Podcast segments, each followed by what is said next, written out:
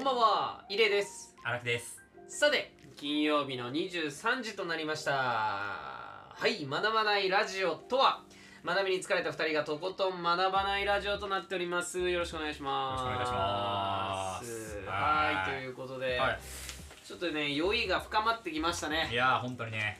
ワイン。も、うん。もう1本開きますよ。開きますね。さすがに寄ってますね。うん。はい。乾杯ということで。はい。というわけで、はい。今回はどういったお話をしましょうか？そうですよねはなんか一応、そうですね、はもう結構酔っ払ってきてしまってるので、はい。まあちょっと、ライトな？い、やヘビーなの行きましょうよヘビーなのいきますか？なんかそのうんうん多分まあ毎週なのか、うん。まあどこの週かわかんないですけど、うん。結構レターを最近いただいていて、うん。ただまあレターよいただいた回って大体読み切っちゃってるんで、はいはいはいはい。僕たちの持ち込みの話でいけたらいいかなと思うんですけど、どうですか？なんか荒木さんあります？ありますよ。え？ありますよ、僕は。常に。50個ぐらいは常に ある状態なので。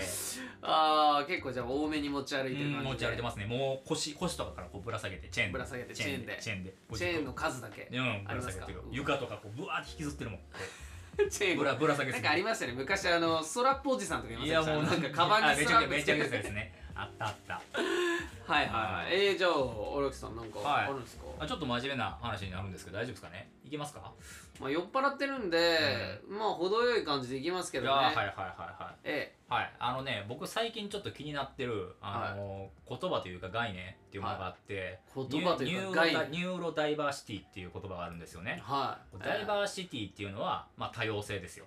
このあゼれそうそうそうだからあらゆる多様性っていうものを受け入れるあれはライブハウスとして Zepp DiverCity なんですよ。うえ要はまあ言うたらお台場の要はダイバーシティっていうのはまさにその意味とシティをかけてるんですよね。ああ多様性と街の街。かけてる。かけてる。かけてるんよもういきなり学びがありました。ありましたね。ありがとうございます。はい。お後がよろしいようで、ありがとうございます。ということで、ありがとうございました。ある。うわ早えな。早えな。最速だな。最速が来たな今。あ、すいません。はい。い。やいやいや。えっとね、はい。それでね、まあ、例えばさあのダイバーシティっていうのはまあ多様性ということでですね、まあ、最近こうそういった言葉をねよく言われるんですよまああのーあらゆるこう、まあ、性差とかであったりとかね、うん。まあ、その LGBT みたいなのとかね増えましたよねとか、まあああいったところもこうあらゆる多様性というものを受け入れようというところがそもそも走りとしてあるとはいはいはなぜなら、まあ、人っていうものは個性があってい。うんうんうん。でまあその個性というものをこう否定せず何かその規定したもので縛り上げることなくはい。こう生活できるようにするのが、まあ、本来のこう人の在り方なのではないかというところですね。でじゃああの僕が今今回言ってるニューロダイバーシティというのはどういったものかと言いますと、最初の文字が知らないですもん。まずはい。でね、はい。それはまあちょっと簡単に言いますよ。そのあのこの概念に関しては結構複雑な話で、はい。あんまりこう軽々しく扱える内容では本来ない。ないんですよ。というわけで、えー、と例えば、えー、と精神疾患とかを持ってる方うん。例えばね、あのーまあ、発達障害であったり、はいまああのーまあ、ADHD とか、うんまあ、今で言うと最近多いのが HSP とか、まあ、なんかそのうん要はそのすごく神経質な方っていうあところっていうものを例えばそれを病気と考えないあのそれを個性と考えるうん。っていう、えーとね、論争というか、あのー話が今あって海外で結構今、それ話題やつですか？結構話題になってるんですよ。ででその問題に対して一応その一つのアプローチとしてあるのが、えー、と例えばそれを個性と捉えた場合、まあ、ADHD っていうのはまあその、まあ、いいところもあれば悪いところも当然あるんですよ、うん。そのそのねそのうん。それを病気と捉えないっていうことを前提とすれば、うん。それを個性と言いますけど、うん。その個性っていうものはまあ当然すごくこうスペシャリスト系の仕事に向いてたりとかする代わり、はいはいはい。あの単純作業を繰り返すような業務が向いていなかったりとかするっていうところが、まあ、あったりとかしてね。こういろいろとこはいはいはうい。病気に、病まあ病気っていうまあまあちょっとややこしくなりますけど、うん。まあ、それを個性として捉えてるんで、まあ個性としてややこしくなるんですけど、うん。例えばそれを、えー、と病気として捉えなかった時にどういう問題が発生するかというとそれは病気じゃないから治療法っていうものが一生研究されなくなるんですよ。はあなるほど。だから今で言うと ADHD とかはい。例えば、あの発達障害他にもいっぱいあるんですよ、まあその知的障害とかも含め、けどそれの治療法っていうものはやっぱり当然世界中で研究されてるんですよね。はいはいはいはい。けどそれを病気じゃないと言い切ってしまったら、うん。それは当然研究対象から外れるんですよまあそうか。なぜならそれを治すっていうことは病気だと言ってることやことになるから。なるから。はいはいはい。っていう矛盾が発生する。ん。ですよ。はい。だからそれをこうどう今後捉えていくべきなのか。だからその病気として治す方法をまあ模索はしていきながらもそれを個性として捉えるというのはすごく矛盾した考えなんだけど今は割今は割とそのハイブリッドな思想になってるの。なるほど。そう比較的その HSP の人とかでも生きていきやすいよううなん。環境を職場環境を作りつつも当然そういったものを治せるような薬とかっていうものを当然製薬会社とかは考えていってるの。けどそれはつまり個性とは考えず病気やと思ってるのね。ってことですよね。でうん。なおかつ病気だと思ってるってことは通常状態があるってことが認識としてあるのね。じゃあ一般的なその正常って何って感じ正常って誰を正常としてるの？っていう、例えば ADHD の人を正常として見た時にそれは ADHD じゃない人が全て正常じゃないの。にうーん。けどそれは今現状 ADHD じゃない人と ADHD の人っていうところの区別がある。うん。があるけど例えば今一般とされてる人が、えーと例えばまあなんか A という病気っていう風に認識される時代が10年後20年後に来るとするじゃん。はいはいはい。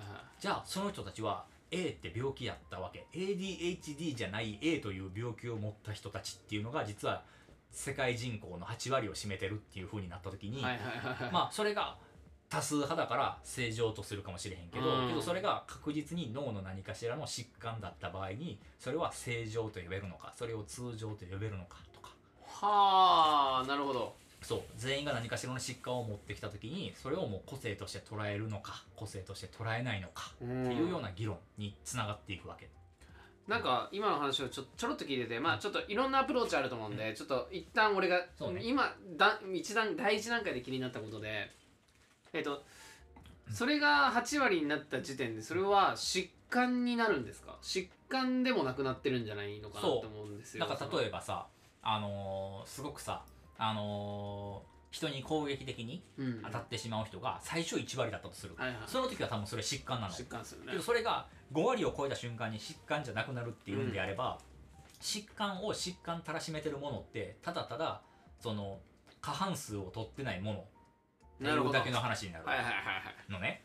そうですよね。そう。じゃあ平均ただただ正常っていうものはその5割を超えてるものであれば正常とするのかっていう話、そんな曖昧に日々変化していくものなのであればそもそも正常なんていう概念なんてなくてもっとただただ人を細かく今セグメントできてないものを正常として言ってるだけで,、でセグメントできてしまってる人たちをまあ病気というカテゴリーにうん。置いているだけなんじゃないのかというねことなんですよ。荒木玲の学びあるラジオ。学び屋のラジオですよ今回ははい。いやーなるほど。これは確かにちょっとだいぶ重めですね。はい。だからねはいはい個性っていうものの取り扱い方とかっていうものがまあすごくこうダイバーシティ化することによってすごく変わってきているよねっていう話なるほど。ちょっと今の話をうん。すごくすごくうん。一旦分かりやすい形のフォーマットに変えてうん。話すとしたら僕が実体験として僕がおそらく、えっ、と僕結構 ADHD 寄りだなと思ってるんで、まあちょっと形質なんか性質は性質的に。はあるね、うん。だからそれなんか偉そうに自分が言うことでもないんでうん。あれなんですけど、まあね。その上であの自分が思った感覚の話と高校時代に起きたことを絡めて話すなら、その僕個人として、えー、とあるグループにいました、はいで5人組ぐらいのじゃあグループだったとします、でその5人組のグループがいて、うん。その5人組のうちの4人が、うん。えっ、とピンポンダッシュするのが流行ってました。うんうーん。はいはいはいはい。俺はそれがどうしても嫌でした、うん。それを俺はやらなかったです、うん。その5人のうちの4人がやってても、うん俺の1人です。もううん。俺がやらなかった、でもやっぱり俺はその時にまあ別に気にしもしてなかったしでもやりたくなかったことだったんで、うん。なんかそういうのがダセえと思ってた自分がいた、うん。まあ蓋を開けてみて後々したってそいつらは大人になっててそういうことも当然しなくなってって、普通に経験として通ってって、うん。でも俺はなんかそれがいまだに自分の中にとどまってて、結局あの時に起きてた4対1のうんバランス。うん。これが今自分を ADHD たらしめてるものだなと思うんですよ。うん。そのうちの4人要は当たり前のようにその空気を読んでてなのか、うん。やりたいと思ったやつらが4人集まってて、うん。その場で。うん。そいつら普通に就職もしててみたい普通にいいとこ普通に働けてて、うん。って思うとミュージシャンとかそっち側に行った自分っていうのは、うん。まあいや明らかに違ったわけで、うん。でも俺は社会的にっていうか当たり前のごとく、うん。ピンポンダッシュがダサいというかうんないって思ってたんだけど、うん。そういう人たちが今普通に働いてて、うん。適合している社会。に、っていう違和感みたいなものはうん。確かにずっとあったりはして、うんああ俺の方がおかしまああんまおかしいとかおかしくないとかって言い方はおかしいかもしれないですけど、あのあ俺も違ったのかなって思ったりもするうん瞬間はやっぱ最近ではないですけどずっと思ってたうん。高校卒業後から。まあ自分がだいぶ他の人とは違う道に進んでたんで、やっぱそういうのは正直あったりはしますね、特にまあ ADHD と言われる人ってアーティストにやっぱ多いと思うんで、まあまあ多いと言われるね。言われるんで、うん。それはまありもう分かりやすくてやっぱり普通になんだろうなやっぱおお不安定な状態で生きてるんで日々、なんかその感覚って結構あんま感じられないと思うんですよ普通の人で、うんうんうんうん。普通の人って言い方もおかしいな、うんなんだろうな。言葉難しいですいやけねどね全部のことはむずいんですけど。その話ちょっとさ膨らませれるんだけど、はい。なんか例えばねあのー例えばこここ昨今のさあの大きい一つのテーマとして、はい。この何者にもなれないとか SNS によってこうあらゆる人たちがうん。あらゆるこう価値観とかを共有できる中でこう自分と同い年の人間がなんかもっと自分よりその大きい行為行うん。為社会に対しての影響力を持つみたいなことに対してうん。自分が何者でもないと思ってしまううん。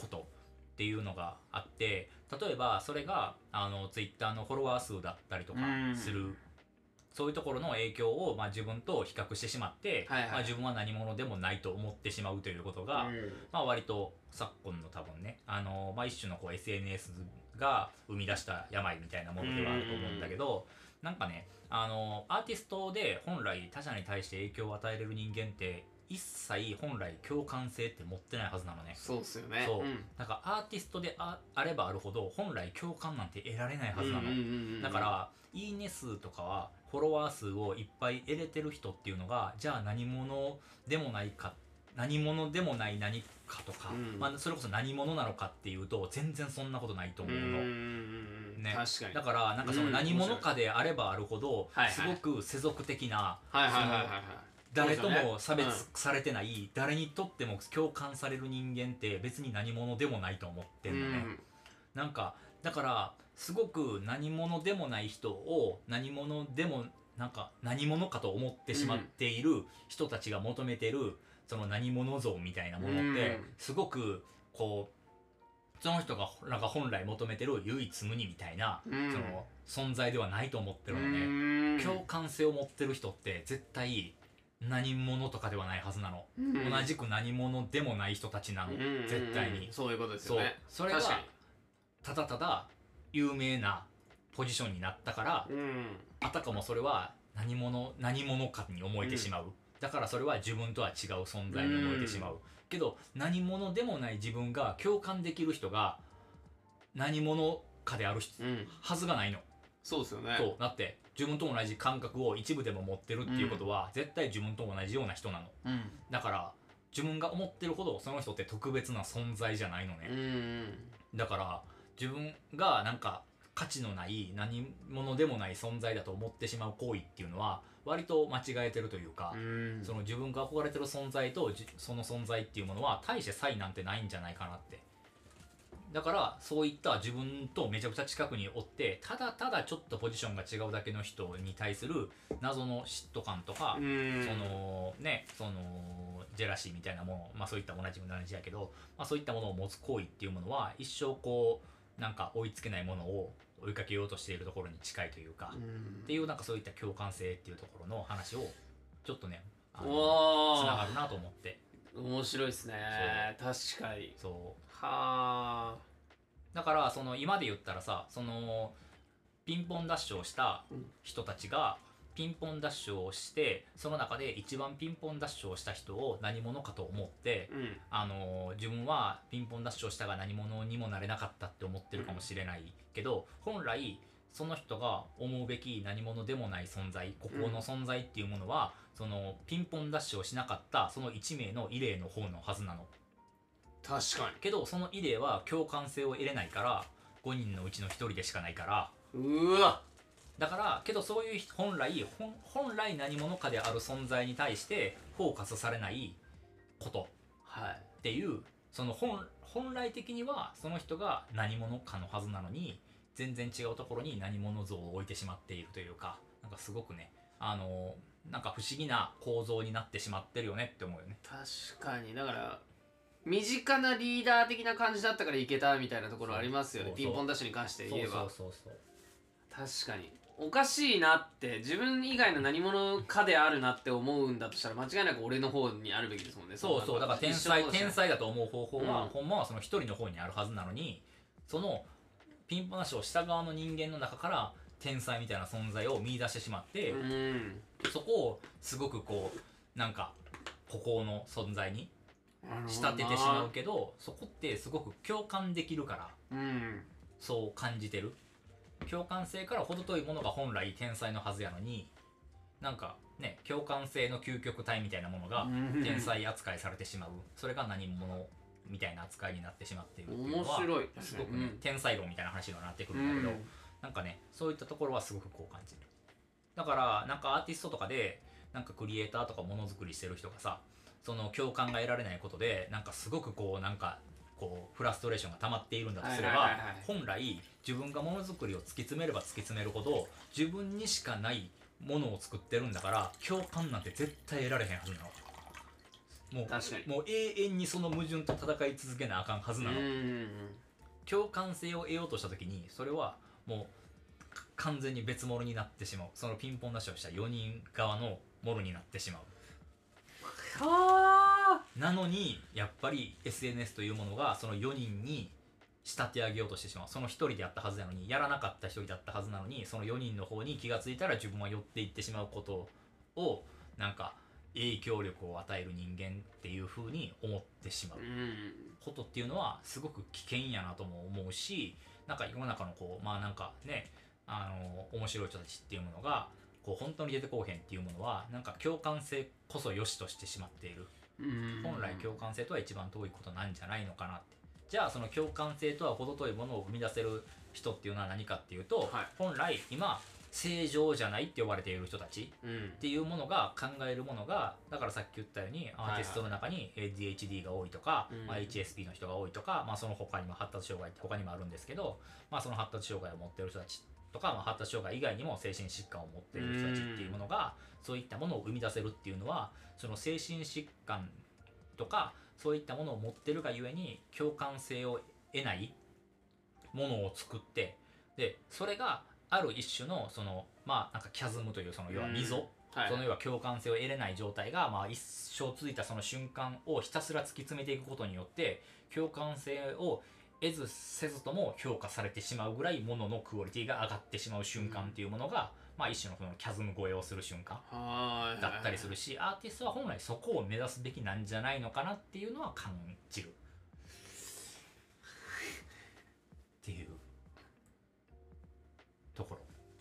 ってなった時にじゃあその、えー、と今病気とされている発達障害とかを病気として認定して全員例えばそれをフラットな状態にできるとすると、まあ、全員すごく平等な、あ全く頭の中のねに考える思想とかも含めて大体同じような状況にまとめれることっていうものが果たして正常なのかどうか、うん。それって本当に多様性って失われてないっていう。多様性って本来ボコボコなはずなの、ね、けどそれが私生活に影響が出るからまあ当然病気として扱われてるのねあの当然その障害として扱われてる病気なんで、発達障害っていうものはだから当然その障害者手帳が出たりとかそういったこうね社会福祉サービスによって、そのまあそういった人たちをまあなんかなんとか社会につなぎ止めようとする動きがあるんだけど、とは言いつつその障害って認定してる以上はそれを直してほしいと思ってるから国というかその世界世間というかその社会はね。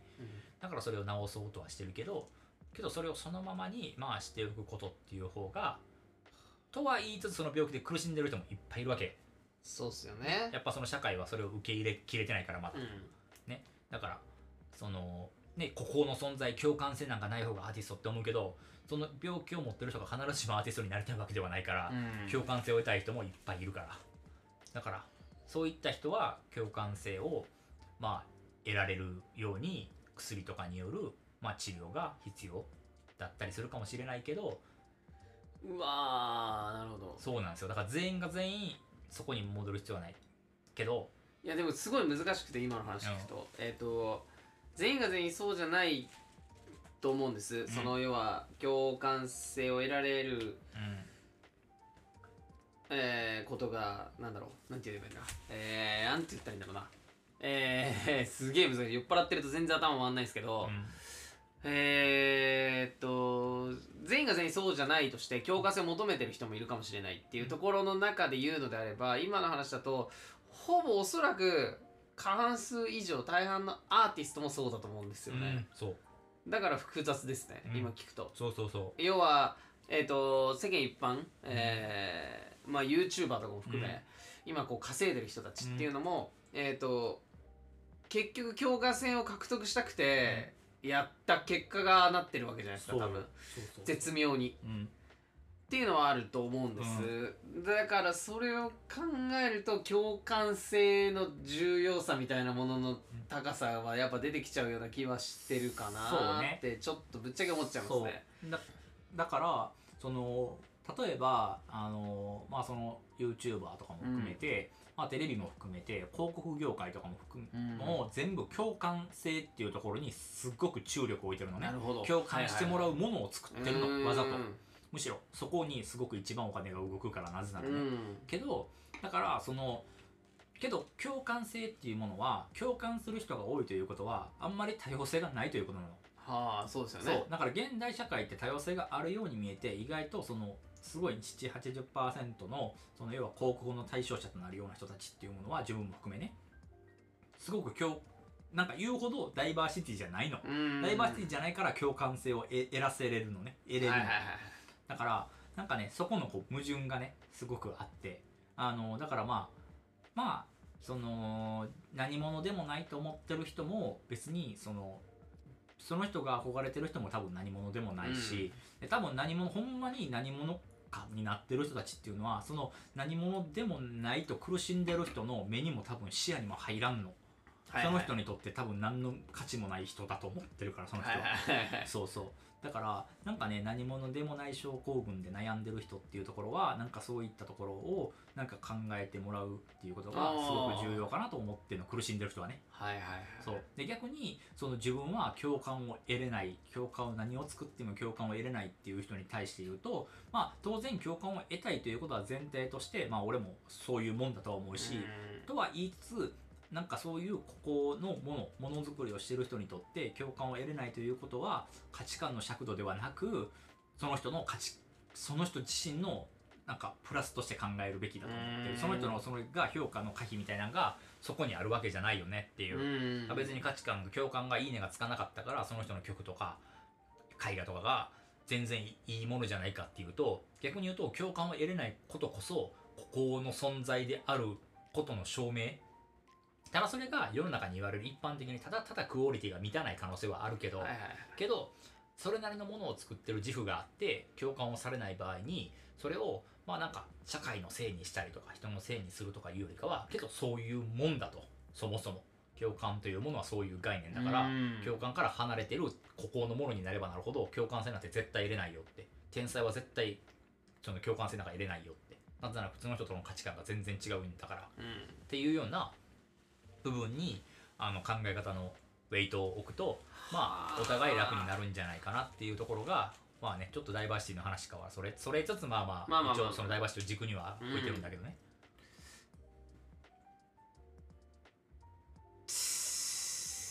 といった話をねちょっとしたかったんですよ。1個目にするべきでしたね。ちょっとワインが効きすぎちゃって。あ1本空いてますからもう。待ってますね。はい結構やってるね。結構酔っちゃったっすね。うん。なるほどな。そうなんですよね。いやでももう本当に面白いですね。うん。まあ自分も日頃考えてることではありつつもはい。それをなんかげん明確に言語化された感じがして、うんあなるほどなみたいな感じで今いますけども。はいはいはい。そうか。確かにな。なんかほんと最近だとやっぱりアーティストいろんなアーティスト出てきてる中で、まあねあの大売れしたのだとアドちゃんとかって言いますけど、うんまあ、それ以外にも僕が好きなアーティストで今まあ売れてるし、まあ次世代のアーティストで間違いなく似合っていく藤井風とか。ああそうね、うんやっぱその共感性みたいなところが、うん間違いなくあるんですよね歌詞に、うんうんうんうんうん。本人の持ってるいや変わった人かもしれないけどものすごく、うんうんうんすごいですよ。だってねすごいじゃないですかもうなんかうんなんとかじゃけんって。もう愛子にもわ俺わっしゃーって喋っちゃう感じ、だけど共感性やっぱあるわけですよね。そうね。間違いなく、うん。みんながそれ見て共感してるんですもん。そう。だから思ってるほど遠い人じゃないんうーん。よみんなが応援している藤井風は。そうその当然音楽的才能だったり技術とかだったりとかっていうところで言うと当然それは普通の人ではないかもしれんよ、一般人ではないかもしれへんけどなんかそのなんかその羨望の眼差しを持ちなおかつそれに対してあたかも自分を過小評価して卑下して、なんか何者でもないって思うより以前に自分が共感を持てるレベルの人っていうものはそんなに対して別にその人たちを別にねその下たらしめてるわけではないけど、ん。なんか逆に言うとそんなにネガティブになる必要ってないんじゃないかなっていうね。なるほどな。そう。っていうふうに感じるよね。だからなんかその技術の違いとかはさやっぱりそらあるよ、ありますねピアノがとにかくめちゃくちゃうまいとかね、ギターが自分よりうまいとかね、うん。まあ、そういったものはあるけどねけど共感できるみたいなところで言うとまあそういった部分が大きいかもねっていうような話。そう。だから本当の天才はもっと孤独だろうねってもっと共感もされへんしそうっすよね。そう誰の目にも多分こうね触れずいるんだろうなっていうふうには思うよね。なんてうん。それは共感性から離れてるし。けど共感性から離れて誰からも共感されないものを天才と呼んでいいのかみたいなね。そうっすよね。結局ね共感される数が多い人を今天才って呼んでるからさ、うん。だからそのねその病気みたいなものも、例えばまあ軽度なんだったら天才、うん。重度だったら天才じゃない、うんみたいなただの変態みたいなさ、うん。うんうん。その境目っていうものは確かにあってそのまあニューロダイバーシティの話に戻ると えーっと軽度の人は実際アンケート取ると治したいと思ってるの。はいは治せるから。いうん。けど重度の人に関してはやっぱり今現状いろいろな薬とか治療法を試してもやっぱり治せてなくてなおかつこうあの社会生活においてもすごくこう不便を感じることがすごく多いからあのもうそれを多様性として受け取ってほしい社会は逆に言うと自分たちに合わせていけるような社会に寄り添ってきてほしいと思ってるの。けどそれをまあニューロダイバーシティというものを批判する人たちの、えーと意見からするとまあ要はそこに矛盾が発生してるよねって。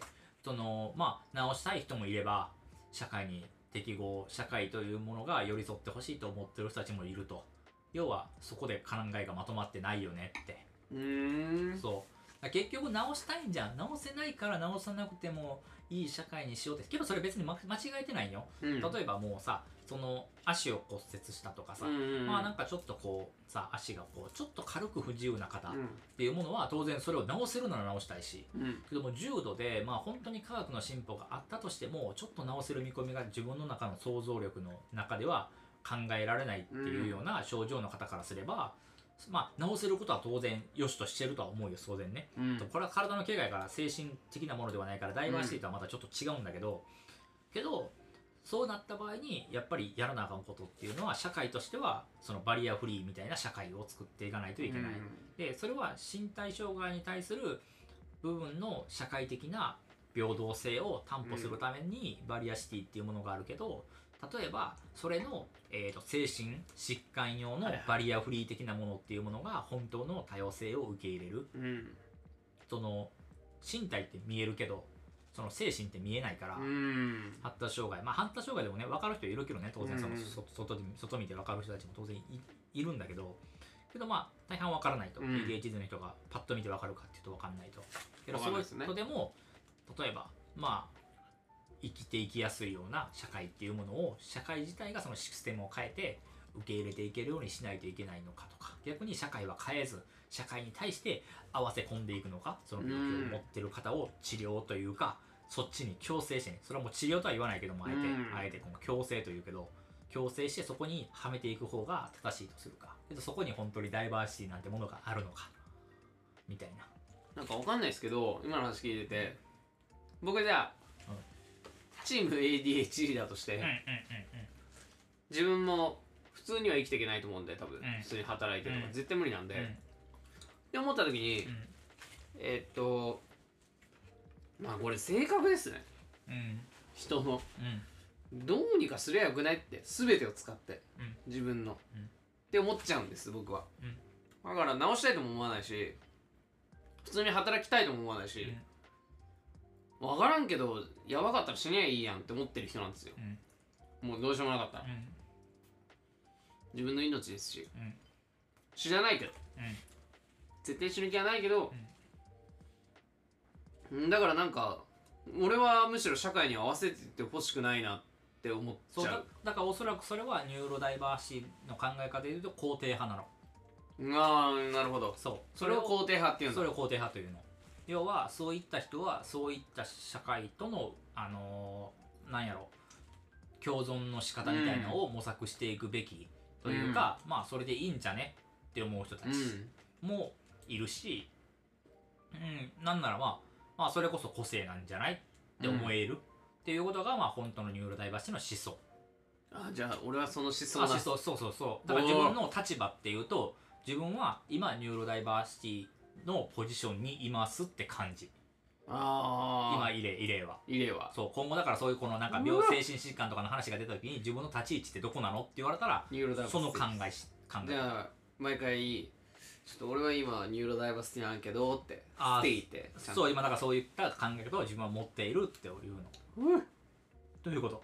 勉強になりました。勉強になったよ一番勉強になりました。今一番これ使いたいワードになってる。そうだからそれを思うことによってその立ち位置でもとはいえ自分は迎合したいというか社会にそのなんとか適合していきたいと。要は不適合だと自分が思ってしまうことによって、うん。やっぱ適合していきたいと思う人は逆に言うとニューロダイバーシティの考え方を否定していかなあかんの。なるほど。ダイバーシティという多様性は否定せずともそこからのこう枝葉として出てきたニューロダイバーシティという思想は否定しないとそれを治療するっていう考え方がなくなってしまうから。あーなるほど。要はだから俺がやってることってそのいわゆるもうこれ病気じゃないから治療とかいらんやんって言ってるってことですよね。そうそう。これは個性じゃんって。だって逆に言うとなんかもっといろいろんなこう個性を持ってる人たちが今病気として認定されてないからその人たちはまあ普通普通と含まれてるけど、いや俺はちょっと ADHD 系系があるからいやそれを普通じゃないんだと言うんであればまあ普通じゃないと自分も思うしうん。けどそれをいちいち直してまでその社会一般的な思想と呼ばれるものが、まあ、何かは確実には分からないけど多分こういうことをやれたらおそらく社会的にはすごくまっとうな人間なんだろうって思うところにうん。自分が寄せていける。それを薬を使ってでも寄せていけるということを良しとするんであればそれは否定否定になるのね。になる。ってことそう。かあー確かにでもそう。いう人もいるよな間違いなく。間違いないですね。そう。ただその ADHD みたいな気質が自分のやりたい職業とハマったからそれを肯定してるだけの異例のポジションもあったりするわけ。確かに。けどそれがすごく会社員として働いて例えば公務員とかをしてでそこで幸せな家庭を築きたいのにもかかわらず自分が ADHD とかを持ってしまっていてそれによってすごくこうあらゆるこうスタッフとかとの圧力みたいなものを生んでしまって人からあ「何々君って変わってるよね何々さんって変わってるよね」みたいなことを言われるのがすごく辛くてミスもそういうことですごく犯してしまって犯してしまって。それを薬を飲めば例えば週10回あったミスが2回とか3回まで減らせてちょっとポカをするぐらいに戻れるのであれば薬を飲んでそれを治していける。でそれがまあ5年後10年後には完治できるような薬が出て治して自分はそこに入っていける。けどそのそれによってその人はすごく感情の機微みたいな、はい。実は普通の人よりも繊細だった部分みたいなものをその治療することによって失う可能性はあるのでもそういうことじゃないですもんねその人たちからそっち側からするとその別に感情の機微がすごくあることなんで割とどうでもいい。どうでもいいですもんね。ねみんなと同じようにしっかりできることが大事。そうそれがしかも正しいと思ってるから。でも分かんないですけどその上で俺その俺の言いたいこと言うわけじゃないですよ今、うん。あの俺の言いたいことというか言いたいこと言うんですけどなんだろうその偶然にもそういう職業があっててとかっていうこともあるかもしれない、うん。俺別にできてないですけどね。これあのこの職業でうまく、はいはいはい。まあそうね。別に俺うまく回ってないっすけど、だから俺,、俺は違うんですよ。もうん、う俺はもう本当に自由にうん。適当ですよ、ハマってるかハマってないかで別に職業を選んでるわけではないもんね。そうですね。だからなんならもう別にねなんかどうにかなっちゃうっていう瞬間瞬間。そうね。だからまたなんかそのあでも俺はその思想の人なんですけど、うん。間違いないそのニューロシティ、うんニューロダイダイバーシティ、うん。の思想なのは間違いないと思うんですけど、その上でなんかあのだからといって自分はハマってるからこれでこういうふうにニューロダイバーシティがいいんじゃないの思想ですってわけでもないような気はしてるなと思います。別にうんなんかなんでもいいけどなって。でもその根本としてあるのが要はいわゆる医学としてうん。その部分を完全に否定派要は僕らみたいな肯定派が否定派をし沈めてしまうと医学が進歩しなくなってその病気に対しての病気としての認知がされなくなるから困っちゃう人多くなるよねって話ですよね、要は。そうそうそうそこが大事ってことですよね一番。難しいよねだから、ね、だから絶妙ですよね。だからまあ答えが出てるわけでもないし、うん。まあ、今現現在進行形の問題議議議論というか問題やから、確かに。だから困ってないやつもいるからこそ問題があるってことですよね。そうそうそうそうそううまくいっちゃってますなんか俺みたいなのはおかしいと思いますだからむしろ病気派で行きたい人ですもんうんうん薬もらってって、病気なんですって言いたいですけど、うんうん言えたらそれは言,、まあそうね言っとき有依存、うんうん有意毒うん有意毒なんて言っときますけど、はいはいっていう感覚そうねに近いうんうんどうでもいいというか、はいはい。全てがどうでもいいと思ってるなるほどね。っていうところなので、はいはい。まあでもそういうふうに考えられない人間の方が多いとまで多いとかじゃなく多い少ないじゃないけど、うん。いそういう人もいるっていうことですよね。そうですね。まあだから僕もねあの半々ぐらいなんですよ考え方で言ったら、はいはい。今この話を振っといてなんなんですけど、はいはい。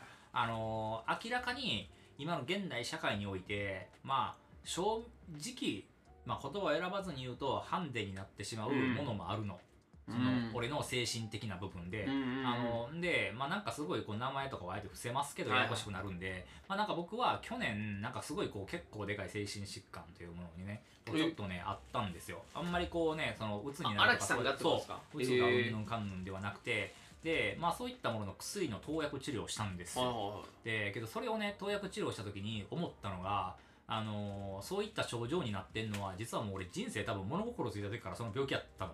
はいはいはいはい。でそのその病気を薬飲んだ時に初めてその病気の症状が出てない状態を味わったのね。はいはいはいはいはいはい。なるほど。だからだからだから30何年ぶりとかにそはいはい。のその状態を味わったの。はいはい。んじゃああ正常ってこういうことなんだっていう一つの指標は俺得たの俺もやってみたいですねそうそう。けどけどそれを感じた時にねそれを扱ってる映画とかがちょっとあって、はまあ、それまたちょっと別の機会とかに紹介できたらなとお思う。んですよ。でそれのあの、まあ、海外ドラマなんですけど海外ドラマの中で、まあ、その病気を抱えてる子が、あのーその薬を幼少幼少期というか、まあ、ちょっとこう中学生高校生ぐらいかな学生ぐらいのの時にその薬を飲むのね。でその時にこの世界がこんなにも静かだったことを初めて知ったっていう。はあ。そういったセリフがあるのね、はいはで俺はその子と同じ病気やったいから、はもうめっちゃくちゃ分かったの。こんなにも世界って静かなんだって思ったのね。でそれをやっぱりやっぱそれは病気なんじゃないって思うのね。すごくこうストレスになるからね。確かそう。けどその時のし感覚があるからその時の感覚を描けるしこの時の感覚を何か創造物に昇華できる人たちも当然いるんじゃないかなと思うけどそれは共感性はそんなないと思うよ、はいはい。だってそれの病気というかその症状を知っててなおかつそれをこうまあ解決した人たちにしか伝わらないことやからそれは共感性のないことだけどけど共感性がないけどその人たちが生む創造物がすごく誰かにとっては意味のあるものだとは思うよねその映画もまさにそうだしね。そうっすよね。そう。だって全然そんなことを病気になったことない人からすればその主主人公のそのシーン全く意味わからへんシーンやから。はいはいはい。ただただのワンシーンやから。けど俺はそのワンシーンすっごく感動したしすっごく救われたの。自分以外にもその感覚を味わえた。多分監督とかその関わってる演出脚本家とか誰かが多分そのシーンを知ってたからこそまあそのシーンを描けたわけやから。って思った時に、まあ、とは言いつつ自分のその凸凹でいうへこんだ部分を全部埋めたいかっていうとそれは思わないの。なんでかっていうとへこんでることによって俺は社会に対して何かしら価値観を生み出せてるからとも思う、そこはちょっとやっぱり損得感情があるの、やっぱり正直。なんか俺がなんかすごい球体みたいなものを世の中のすごい平均的なものとして捉えた時に俺が何の特徴もないすごく球体になった時に社会とはみはまれるかっていうとはまられへんと思うのね、なんか今ポコポコやからこそなんか自分の中でここならハマれんじゃないかとか、うん。ここならこう綺麗にはまれんじゃないかとかあここはちょっとはまりにくいなとかっていうところを工夫して今まで俺は生きてきたはいから、まあ今更その生き方を多分俺は変えられへん、うん。今更こうねなんかこうフラットな箱になったとしても多分変えられへんからね、だからまあ一部分やっぱり病気としてそのすごく自分の中で単純に生きづらくなってしまっている部分に関してはある程度やっぱ治療はしていかないといけないからやっぱりまあニューロダイバーシティで一括りにまあ全部をかなんだろう、うん、その人の個性として捉えてしまうこともすごく危ないなとは思いつつもはい。め何かしら精神疾患を抱えている方とか、まあ、なんかそういったこううんなんだろうねそれに近いものを抱えてる人はそういったスタンスもあるよっていうことを知ることで、まあ、なんかすごくちょっとこう何かきっかけになるんじゃないかな共感性を得られへんっていうことがまあそもそも間違いではないよっていうところにつながるんじゃないかなというような今回の提案でした。はい。でい。やじゃあでもまあ感想戦ですよ。ここはいからは。はい。いやーそうなんだ。そう。なんですよね。正直荒木さんと出会うまでの俺とうん。荒木さんから出会ってからの俺やっぱさっきも話しました。ちょっと変わってはいってるんですけど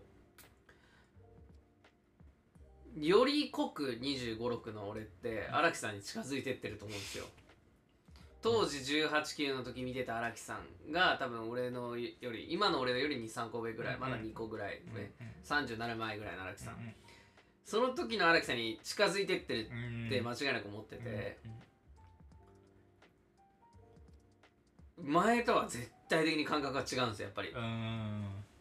もうガラッと変わってる部分があるってことやっぱりありますよ。うんやっぱその共感を得られないうん。ことの多さ。うんっていうのが異常に増えてて。うん。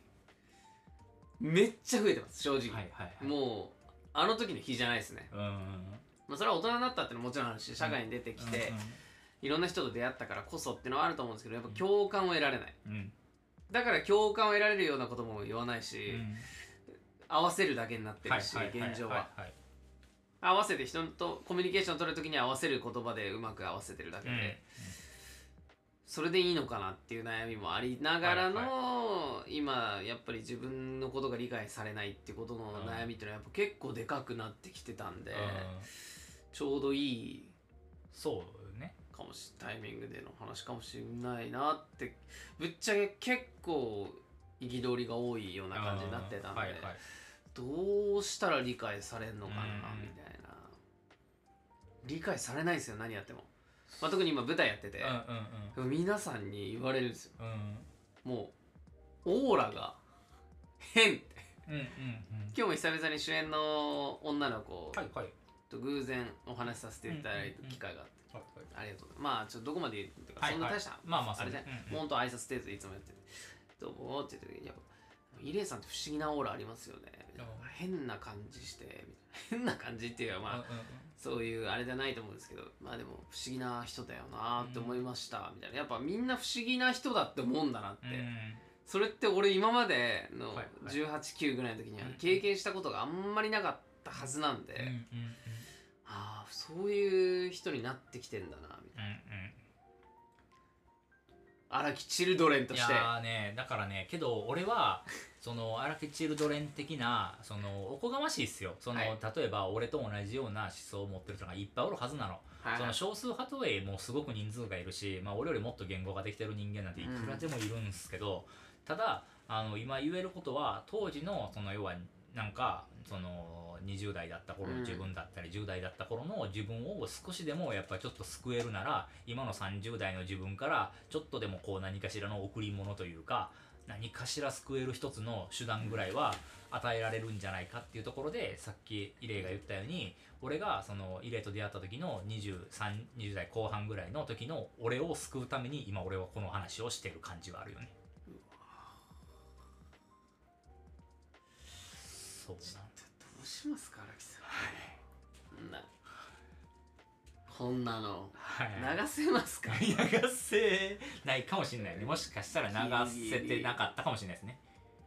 なくな くなるかもしれないですねこの回はね。いやでもこれは、まあ流すか流さないかとかまあ後々考えるとまあそうね。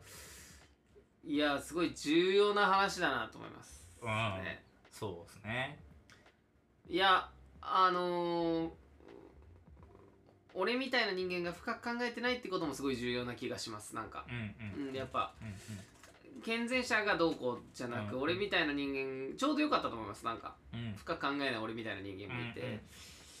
でも間違いなくそういうふうに荒木さんみたいな感じの思いを持っている人もいるっていそうね。う現状がある、うん。それが少なくないっていう時代になってるっていうことも含めて、うんうんいやそれはやっぱりしっかりと、うん、議論とかっていう話じゃないですよね,、まあそうね。もう一生これはあれなんでだからこそその自分とさっきのなんかネガティブポジティブな話に近いといううん。かあの一個前のうん。ネガティブポジティブな話じゃないですけど、そういう付き合い方っうんていうのも含めてうん。そして社会のあり方としてのところ、意味もあも意味合いも含めて、見つめ合っていくべき内容だな。いや俺今日ちょっと学びがありすぎちゃって。あもうちょっと消化しきれてない感じある。いやなんかなんだろうな。投票しに行こうって思いました。ああけどね。まあまあまあまあそういうところも含めて。まあ、自分がその生きやすいような社会を生み出していくのかまあそもそもまあそういうことはあんまりどうでもいいのかとうーんうんうんうん。でまあ要はそういった時の自分の心の在り方とか自分のポジションみたいなところを理解することが、そもそものその自分のその現在地を知らんことには社会に対してどうアプローチしていったらいいか分からんの。社会に社会において今自分はどこの位置にいるのかっていうことを知らないといけないから。だからまあなんかそのあくまでニューロダイバーシティっていうのは概念でしかないし、うん。思想の一つでしかないしただの言葉よ。けどそういったことによって自分の立ち位置をまあそのこのマップにおいて今自分は大体どれぐらいの思想でどれぐらいの位置にいてどういった考え方を持っていてどういうことをするのが自分にとってプラスになってマイナスになるのかっていうことを知らないと社会に対するアクション方法もわからんし、まあ自分の心の在り方とかなんか置きどころもわからんから、まあ、しんどいこといっぱいあるよねっていうようなところで、まあ、まずはちょっと自分のポジションみたいなところを一回見つめ直すっていうところが大事なんじゃないかなというような話です今回は。お後がよろしいようで。はい。ありがとうございます。ありがとうございます。いい話し合いできましたね。はい。なかなか。めちゃくちゃ勉強になりました僕は。もう本当ありがとうございます。なんか楽しかったです。良かったですね。ぱこういうね、た回もたまにはね、ないとね。たまにはではここまでは初じゃないですかあ、初ね。うんダントツじゃないかな。今回ダントツ今までね、一番最初から最後まで真面目な話するのは。うんいやーすごい楽しかったです、うんありがとうございますちょっと学ばないラジオ、はい今回はこんな感じではい。次回ははい。もっとちゃんちゃらちちゃんちゃんな感じでいきでたいですね。はい。いけたらなと思います、ということでありがとうございましたイレでしたあれでした。お疲れ様お疲でれ様です